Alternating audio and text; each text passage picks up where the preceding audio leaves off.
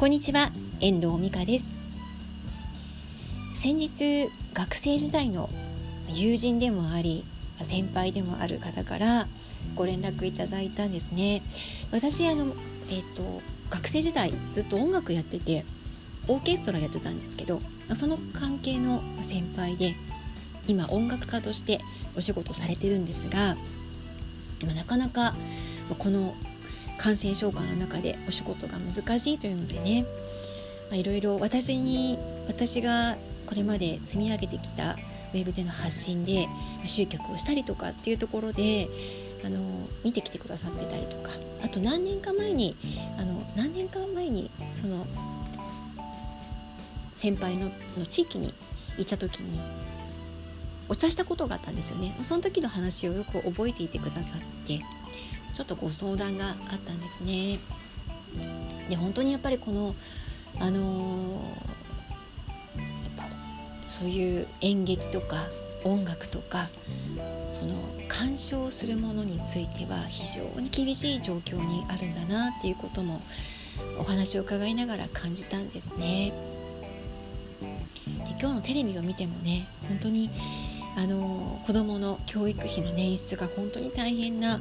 ご家庭も多い、まあ、我が家も、まあ、変わらないんですけれども、まあ、そういう現状が今このコロナ禍にあってあるんだなっていうことをこうすごく身近に感じるそんな感じですね。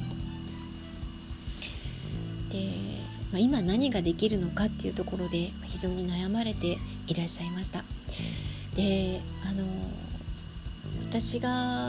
まあそれはねそれとしていいんですけど、まあ、すごく思ったのがあのこう金の切れ目は縁の切れ目っていう話をねその方がされてたんですよ、まあ、お仕事をされてきて今まで人脈を使って仕事をしてきたっておっしゃってましたけど、まあ、本当にお金が切れると縁って切れちゃうでもこの何て言うんだろうそれ以上のものっていうかプライスレスのものっていうものを手に入れた人っていうのはやっぱり手に入れた人っていうかプライスレスなつながりを持っている人っていうのは、ま、強いよねっていう話にもなったわけなんですよ。ま、その先輩と私っていうのは、まあ、もうそのお金っていうところの利害関係っていうところから離れてすでにねあの学生時代からつながりでもあるのであのそういうそのお金の切れ目が円の切れ目っていう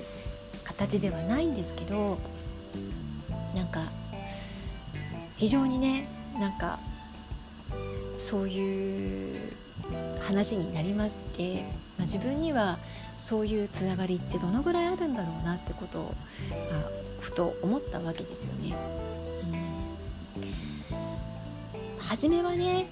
あのきっかけはお仕事としてご依頼をいただいてつながっていくっていうこともあるかと思うんですがその後どうやってつながっていくのかっていうのはこれからの時代はなんかうーん、まあ、お仕事はきちっとやっていかなきゃいけないけどその後つながっていきたい人とはどういうふうにつながっていけばいいんだろうなんていうこともちょっと感じていたんですよね。そういう意味では、ま、YouTube とか、ま、ブログとかのつながりっていうのはあのほとんど利害がないじゃないですか。そういうことを思うとなんか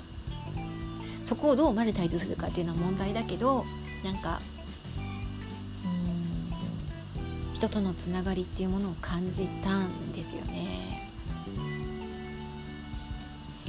あとはもう一個あったのが、あのまあ、才能がいくらあってもね運がなければ成功しないよねっていう話にもなったわけですよ。で本当にそうで実力がなくても運が良ければ成功する人っていっぱいいるじゃないですか。なんかその運不運っていうのも、まあ、すごくあるよねなんていう話もしたんですよね。からこうスピリチュアルの世界が注目されたり人と人とのつながりがこう注目されたりするのかなっていうことも感じるんですよね。うん。今日はちょっとなんかあのプライスレスなつながりあなたはいくつありますかっていう話してみようかなと思ったのでお伝えしてみました。いかがでしたでしょうか？プライスレスなつながりってなんか自分がね片方で思っててもそうつながれるものじゃないじゃないですか。すごく難しいし、あ、できたらそういう形がそういう関係が築けたらこの学生時代からね社会人になってからもできたら、ま